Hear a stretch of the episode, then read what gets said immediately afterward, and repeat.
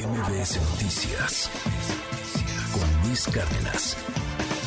El eh, tribunal le da un primer triunfo temporal, todavía no es definitivo, habrá quien diga es pírrico, vamos a ver, pero reinstalan a Edmundo Jacobo en su puesto. ¿Quién era Edmundo Jacobo? ¿Quién es Edmundo Jacobo?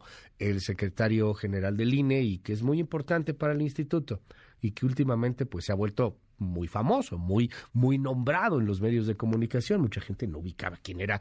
Bueno, deje usted Edmundo Jacobo, que había un secretario general del INE. Esa es la narrativa de, de la oposición en estos momentos, que es mucho más compleja, mucho más, eh, pues, delicada, con, con, más eh, argumentación y que por lo tanto termina por ser un tanto difícil de entender, porque mucha gente dice, oye, pues yo también perdí la chamba y a mí no me han restituido de esa manera. Bueno, Edmundo Jacobo ya fue restituido gracias a un fallo del tribunal y de esto se congratula Lorenzo Córdoba en su podcast video de los domingos. Escuche.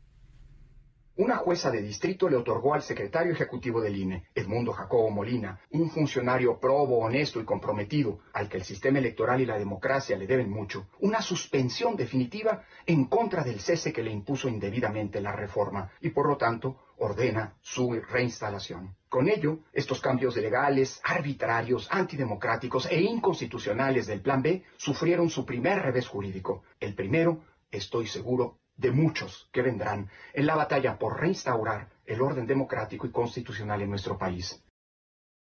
¿Cómo lees todo esto, querido Rashabot? Te mando un gran abrazo, muy buenos días. Hola, ¿qué tal Luis? Buen día, buen día al auditorio. Pues sí, se trata sin duda alguna de un revés para la propia reforma. Dice que el propio Lorenzo que será el principio de muchas. En todo caso, se trata fundamentalmente de una confrontación que tiene que ver, no sé, con algún tipo de animadversión sobre la figura del mundo Jacobo. Hemos escuchado por ahí muchos cuestionamientos sobre que pues, ya lleva mucho tiempo, que por qué está en ese tiempo, en ese puesto tanto, tanto tiempo, que pues estaba desde que pues el INE era IFE y que eh, pues, se hizo a modo sobre la propia ley. Creo que se trata fundamentalmente del mismo modelo que tuvieron otros otros consejeros en, su momento. Hay que recordar que el propio José Woldenberg también tuvo una prórroga dentro de su propio, eh, digamos, su, su, puesto como tal, como consejero, cuando pasó de consejero ciudadano a consejero electoral y cuando pudo, ser presidente finalmente del, del eh, INE. Se trata además de lo que se conoce como personal, digamos, pues de carrera, es cierto, se trata de un puesto ejecutivo, secretario ejecutivo del propio INE, pero pues eh, es algo que en todo caso, pues en unos cuantos años, en dos más terminaría y hasta ahí llegaría, es lo que la ley además, la, ley eh, propone, no se trata de una, digamos, de un puesto que se prolongaría ahora sí que ad infinitum, como si se tratara de líderes sindicales, Hernández Juárez o alguno de otros que pues hemos, los hemos visto por décadas estar ahí al frente de, de determinado tipo de organismos. En todo caso, pues parecería ser que este tipo de figuras son las que tienen o han tenido la capacidad de responder ante los embates del propio del propio presidente de la República y de, por supuesto, pues aquellos que lo apoyan, bajo el principio de que se trata de una institución que no tiene por qué seguir funcionando ahí. Bueno, ese es el tema con respecto al propio, al propio, es el punto con respecto al propio Instituto Nacional Electoral, como que la Corte finalmente, pues, o que un tribunal más bien administrativo le restituye con un amparo ya definitivo, una eh, suspensión definitiva, el puesto como tal.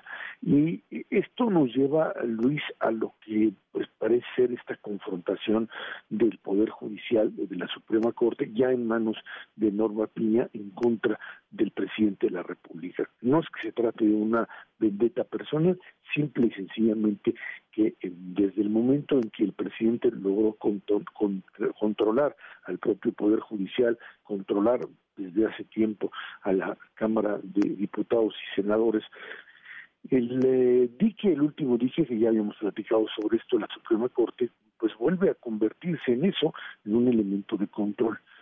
Esta idea de subordinar, de controlar a la Corte es algo que se presenta como una demanda para aquellos gobernantes que de una u otra forma consideran que las, la aplicación, la interpretación de la ley tiene que adecuarse necesariamente a las necesidades o del poder legislativo o fundamentalmente del el ejecutivo como tal.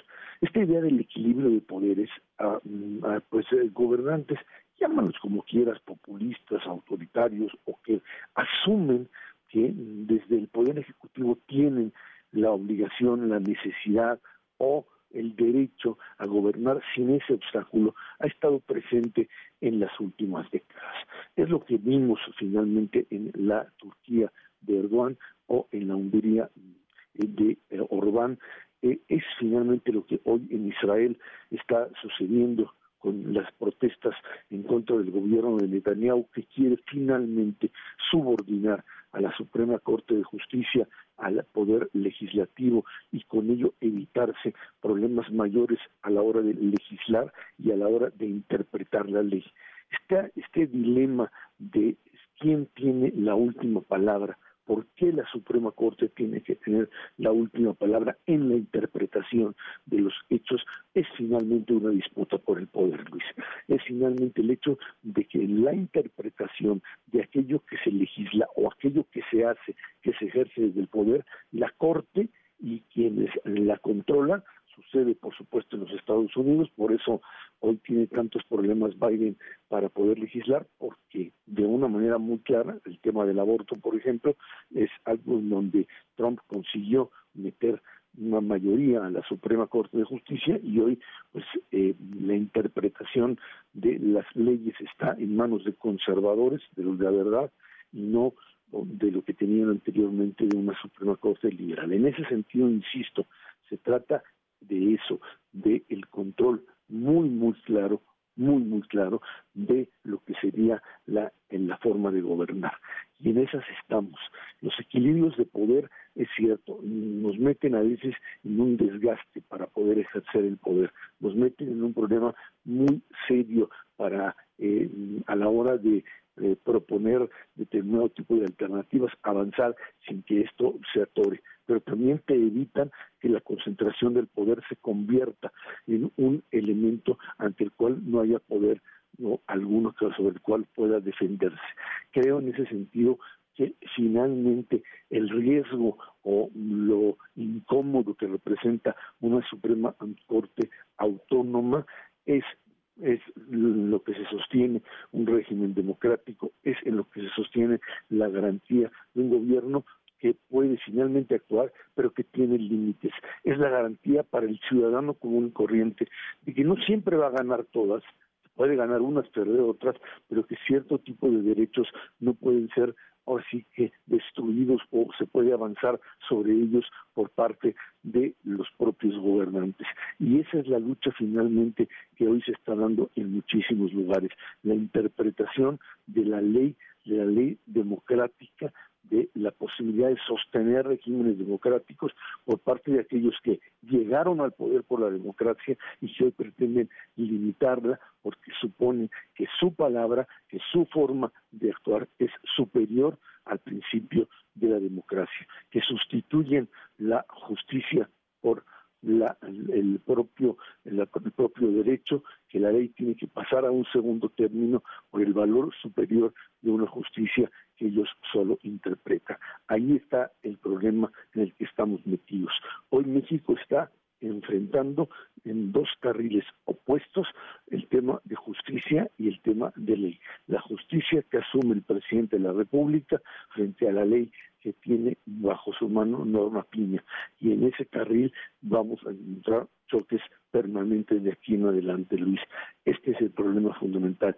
no es un problema solo de personas, sino de concepción de lo que tiene que ser un Estado y un Estado democrático. Es lo que sucede aquí, es lo que sucede en Israel, es lo que va a suceder en Turquía en el próximo, próximo proceso electoral y en muchos otros países de Europa en donde lo que está en juego es básicamente eso, la posibilidad de contener a líderes autoritarios que asumieron o que llegaron por la vía democrática y que hoy están dispuestos a limitarla para poder mantenerse indefinidamente en el poder, Luis. Gracias, querido Erra. Te seguimos en tus redes, ahí en arroba Chabot. Te mando un gran abrazo. Muy buenos días. Gracias, buen día, Luis.